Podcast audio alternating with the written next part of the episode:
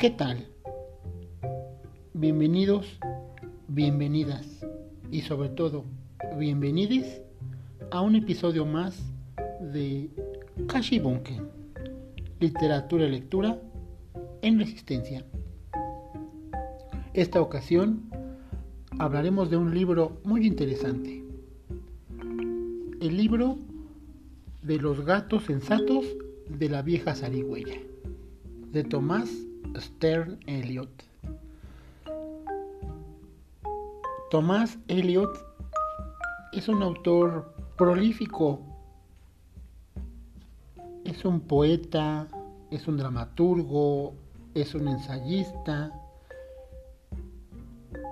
Sus obras famosas que nos han llegado a hoy es La Tierra Baldía, Asesinato en la Catedral, Los Hombres Huecos.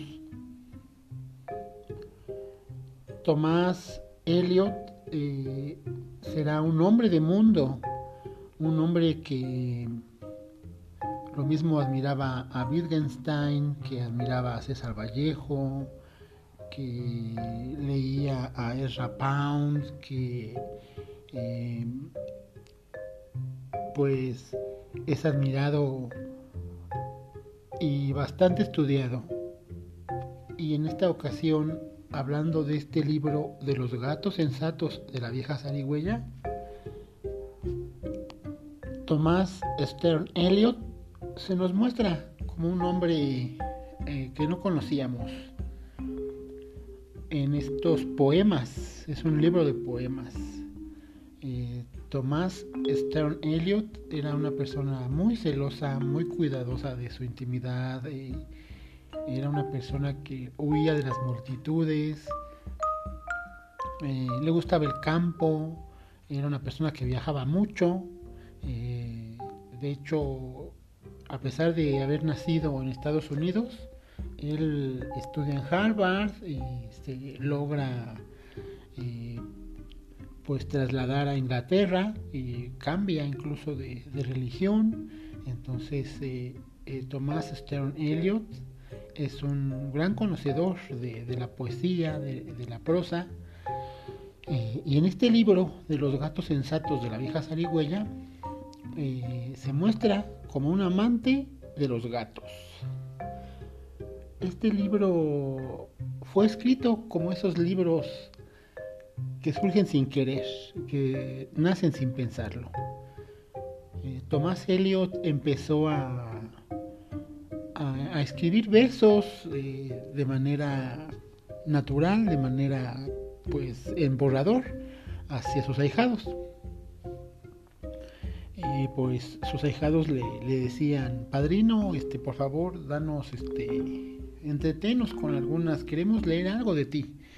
Y entonces eh, en esta radiografía de este libro vemos cómo Tomás Stern Eliot tiene un carácter gatuno que es desconocido para muchas personas.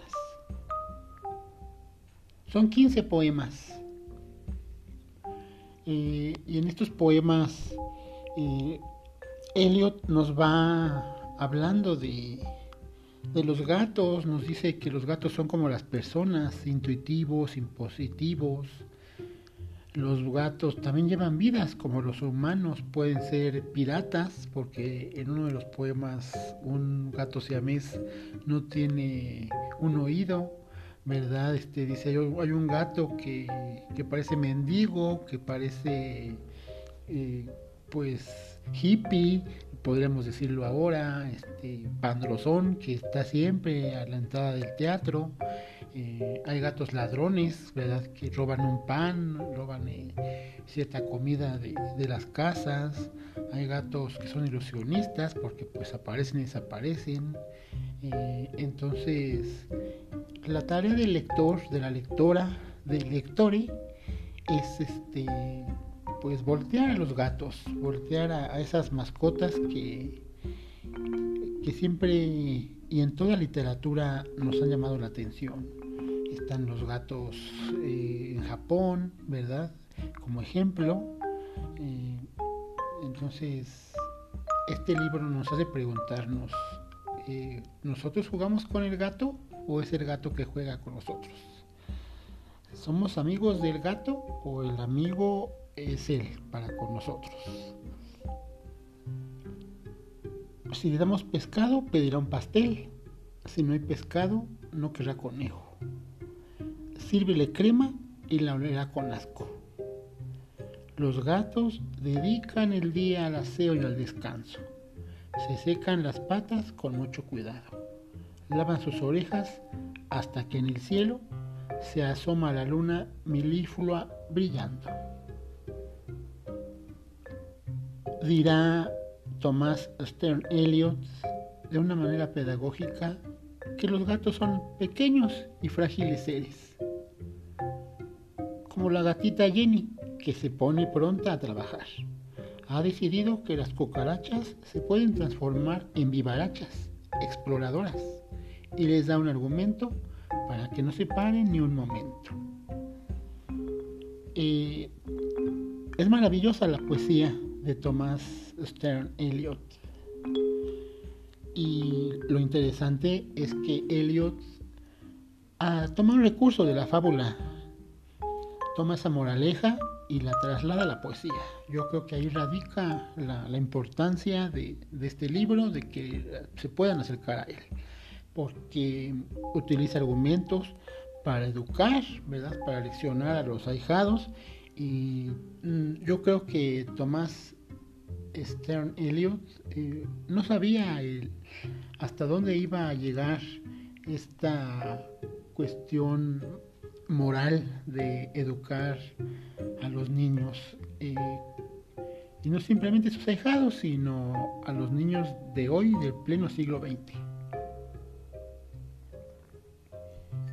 Así pues, entonces eh, Tomás S. Eliot eh, reforma, reforma la poesía, reforma la, manera en que nos acercamos a los gatos, en lo que eh, podemos decir de lo que son los gatos, no simplemente esos felinos que, corren por ahí, ¿verdad?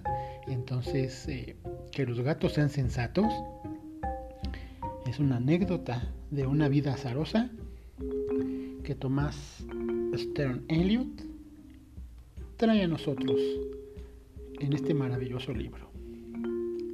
Acérquense también a la poesía, porque la poesía, junto a la literatura y la lectura, son resistencia. Esto fue Kashi Bunken. Hasta la próxima.